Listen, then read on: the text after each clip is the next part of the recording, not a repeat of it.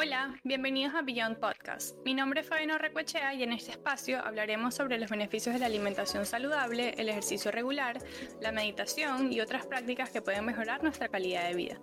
Espero que disfrutes de este episodio, no olvides compartirlo y comentar. Hello, hello, bienvenidos nuevamente a Beyond Podcast. Mi nombre es Fabiana Aurrecoechea y como siempre, súper feliz de estar acá con ustedes compartiéndoles información que me parece importante que todos sepamos para mejorar nuestra salud y nuestro estilo de vida. Eh, antes, que, antes que nada, como siempre, les agradezco por estar acá, por compartir los episodios, por comentar, eh, por interactuar conmigo. Realmente lo aprecio muchísimo. Eh, me hace muchísima ilusión que están aprendiendo cosas nuevas y el feedback ha sido bastante positivo, así que les agradezco un montón. Como siempre, recuerden que no estoy dando ninguna recomendación en específico en este episodio, simplemente estoy compartiéndoles información que me parece importante que sepamos. Em, y bueno, si necesitan ayuda en específico en algún tema de salud o de lo que sea, les recomiendo consultar con un profesional. El tema de hoy me encanta porque vamos a hablar de la diabetes y la diabetes eh, tiene como una relación, tengo una relación amor-odio con la diabetes. Odio obviamente porque, bueno, es una enfermedad que afecta a muchísimas personas eh, y es bastante agresiva, pero amor porque por lo menos la diabetes tipo 2 se puede controlar, se puede em, revertir de una manera hermosa a través de la alimentación, de un cambio de estilo de vida. Y bueno, para eso estoy acá, para eh, compartirles esta información que me parece bastante importante porque sé que no todo el mundo lo sabe. Eh, la diabetes es una enfermedad crónica que afecta a muchísimas personas, como les comenté anteriormente, y se caracteriza por niveles elevados de glucosa o azúcar en la sangre. La glucosa, como hemos hablado en otros episodios, es la principal fuente de energía que utiliza el cuerpo y los niveles de glucosa en la sangre se, los controla una hormona que se llama la insulina. Eh, esto es una hormona que se produce en el páncreas, específicamente en las, eh, en las células betas del, del páncreas. Y em, su función principal, como les comenté, es regular los niveles de glucosa en la sangre y permitir que las células del cuerpo la utilicen como, fuente de energía. Entonces, eh, normalmente cuando comemos alimentos altos en carbohidratos, como el pan, el arroz, el plátano, las frutas, etc., Luego de que las, de que las consumimos, estas se descomponen en el, en el cuerpo como glucosa. Eh, esta glucosa pasa al torrente sanguíneo y la, el páncreas como que detecta esta, este incremento en los niveles de glucosa en la sangre y empieza a producir em, el, la insulina, a liberarla al, al, torrente sanguíneo para que normalmente se habla de la insulina como una llave que le abre la puerta de las células a la glucosa para que entre y sea utilizada o almacenada. Entonces, eh, como vemos, la interacción entre la insulina y la glucosa es bastante importante para tener un equilibrio en el cuerpo, en el organismo. Y bueno, ya que hablamos un poquito de la insulina y de la glucosa y de cómo estas interactúan, eh, vamos a hablar un poco más de la diabetes. Eh, hay dos tipos de diabetes, diabetes tipo 1 y diabetes tipo 2, que es la más común. Y em, la diferencia es que la diabetes tipo 1 es conocida como una enfermedad autoinmune, es decir, el, como hablamos en el episodio de la tiroides, como con el Hashimoto y el Graves, son enfermedades que el cuerpo se ataca a sí mismo. En este caso, el cuerpo ataca el páncreas, donde se producen las células de la, hormona de la insulina, em, y como resultado el cuerpo no produce suficiente insulina para controlar los niveles de glucosa en la sangre. Por ende, estos niveles se acumulan y eh, eh, se elevan los niveles de glucosa en la sangre que pueden desencadenar un montón de problemas en la salud.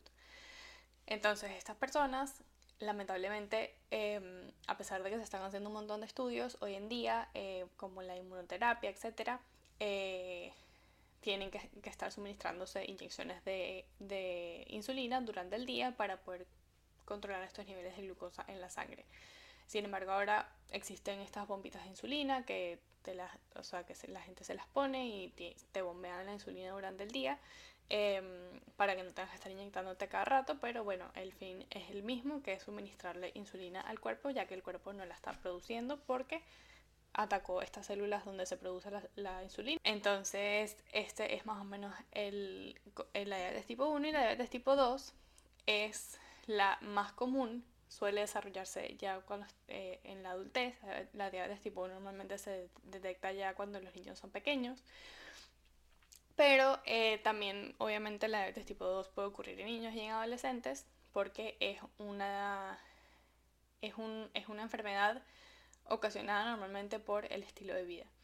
Entonces lo que ocurre es que en la diabetes tipo 2 el cuerpo no utiliza la insulina como la, debe estar, como la debería estar utilizando o no produce suficiente insulina. Entonces que también se conoce como resistencia a la insulina. La diabetes tipo 2 está fuertemente asociada, como les comenté, con el estilo de vida, eh, incluyendo la falta de actividad física, la obesidad, el sobrepeso, la mala alimentación. Por eso es que esta específicamente se puede corregir y el, cambio de estilo de vida puede tener un impacto bastante grande en la diabetes tipo 2. La diabetes puede llegar a tener un componente genético, pero también está influenciada por factores ambientales y el estilo de vida, como les acabo de comentar. Entonces no es 100% eh, una enfermedad hereditaria. Sin embargo, bueno, se han estudiado que sí existen varios genes eh, relacionados, pero no es, no es una regla. Eh, la diabetes a largo plazo puede tener varias complicaciones, puede afectar los ojos, los riñones, los, nervios, el corazón, los vasos sanguíneos. Y bueno, ya que hablamos más de la diabetes y de la insulina, vamos a hablar un poquito de los picos de insulina que sé que, por ejemplo, en, yo lo escucho muchísimo en las redes sociales, en las cuentas que sigo de otros nutricionistas. Y los picos de insulina, como lo dice la palabra, son unos, unos incrementos muy grandes de esta hormona luego de comer. Entonces, estos son unos aumentos rápidos y significativos en los niveles de insulina en la sangre. Eh, y estos picos de insulina son una respuesta natural del cuerpo eh, para controlar los niveles de glucosa en la sangre. Sin embargo, estos picos de insulina normalmente ocurren eh, cuando consumimos alimentos que tienen un alto índice glicémico, como es el pan blanco, el arroz, las, papas, los cereales con, con azúcar, las bebidas azucaradas, los refrescos, los jugos, etc. Y como resultado, el páncreas libera una mayor cantidad de insulina en un corto periodo de tiempo. Los picos de insulina pueden tener varias implicaciones en la salud. En primer lugar, luego de que pasa el pico de insulina, normalmente los niveles de glucosa en la sangre disminuyen muy rápido, por ende esto puede llegarse a sentirse como demasiada hambre en un momento o fatiga o incluso una hipoglicemia en algunas personas. Entonces, por eso los picos de insulina son bastante graves porque pueden hasta ocasionar que te desmayes porque se te bajó básicamente todo el azúcar en la sangre. Em, además, los picos de insulina frecuentes y prolongados pueden contribuir a una resistencia a la insulina, que luego se resulta en la diabetes tipo 2. Por eso es que los picos de insulina no son eh, algo bueno, a pesar de que es una respuesta, o sea, cuando el cuerpo funciona normalmente, eh, es una respuesta normal del cuerpo, pero eh, hay que estar controlando muy bien los carbohidratos y las fuentes de, carbohidratos que estamos utilizando para que esto no ocurra constantemente. También es una buena técnica eh, consumir esos carbohidratos acompañados de una buena fuente de proteína y de grasas para disminuir la respuesta de la insulina. Les comenté antes brevemente el tema de, cómo se tratan esto, la diabetes tipo 1 y la diabetes tipo 2. Y bueno, la diabetes tipo 1 se trata normalmente con inyecciones de insulina, sin embargo ahora se está estudiando mucho la inmunoterapia eh, como un enfoque de tratamiento experimental. la inmunoterapia para la diabetes tipo 1 se basa en diferentes enfoques y les voy a hablar de tres y en, el, en la descripción del episodio les voy a dejar el artículo de donde eh, saqué esto. La terapia de modulación inmunológica, que, consiste en modificar el sistema inmunológico para reducir o detener la respuesta autoinmune que destruye las células beta. La terapia con células madres, que la idea es reemplazar las células beta dañadas o destruidas con nuevas células eh, productoras de insulina.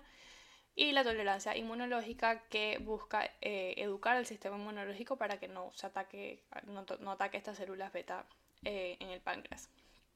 Como les comenté, es importante que eh, sepamos que la diabetes tipo 1 y la inmunoterapia aún están en etapa de, investigación y de desarrollo. Ahora, si hablamos de la diabetes tipo 2, eh, la recomendación más grande es hacer un cambio de estilo de vida para controlar esta enfermedad.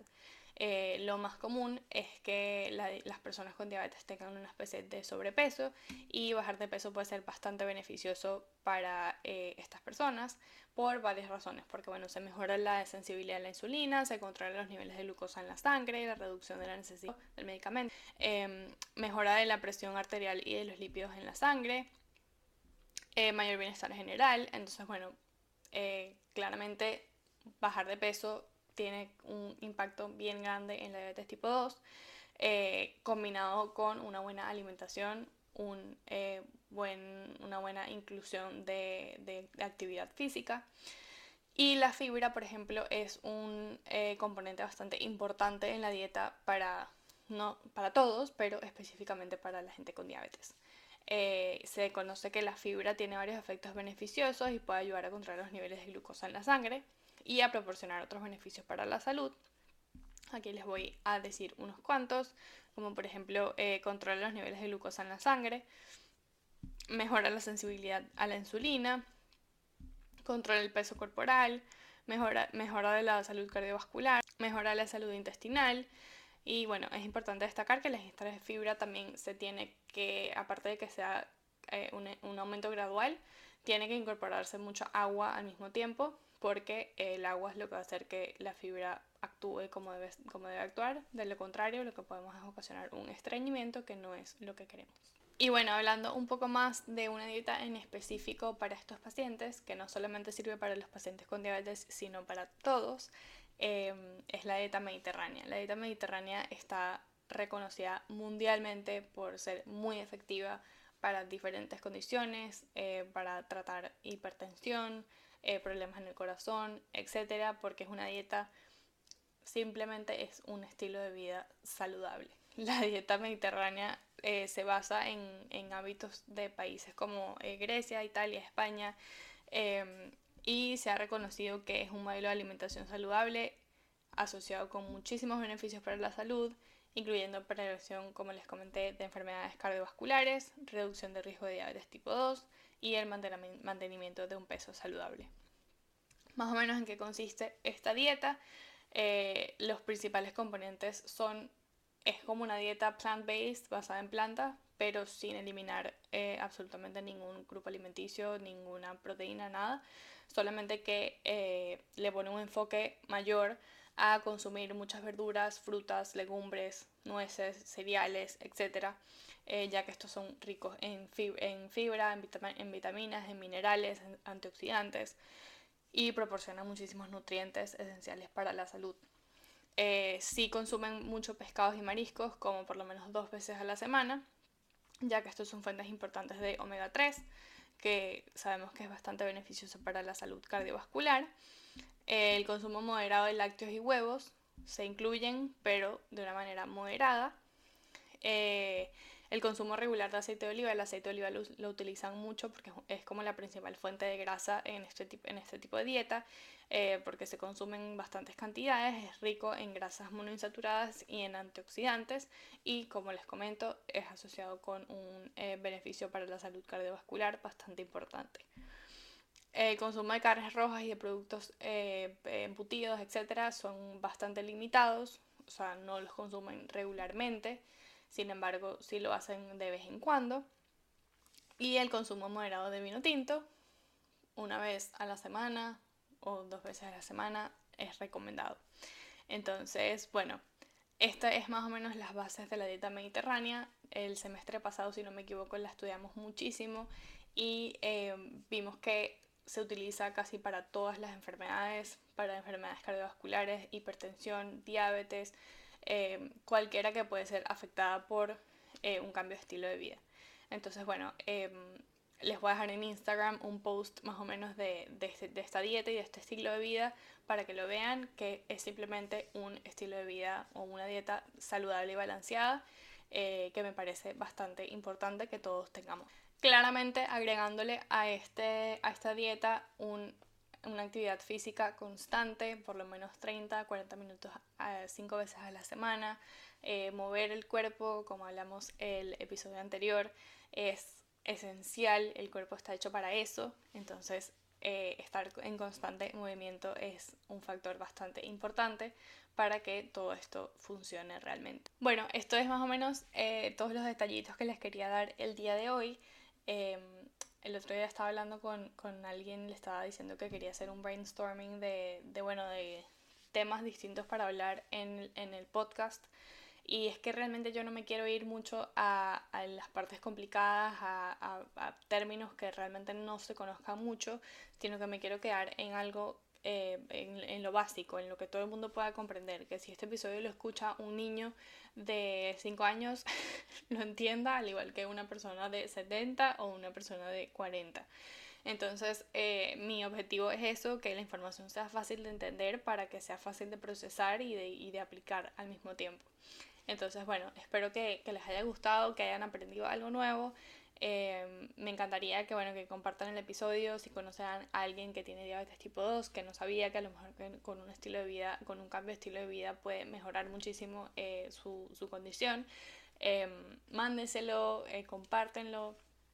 Realmente eh, me, me, hace mucha ilusión que así sea a una persona pueda mejorar, me, mejorarle si sea un pequeño aspecto de su vida. Así que bueno, muchísimas gracias por escucharme. Estoy siempre abierta a cualquier comentario y gracias nuevamente por estar acá. Bye bye.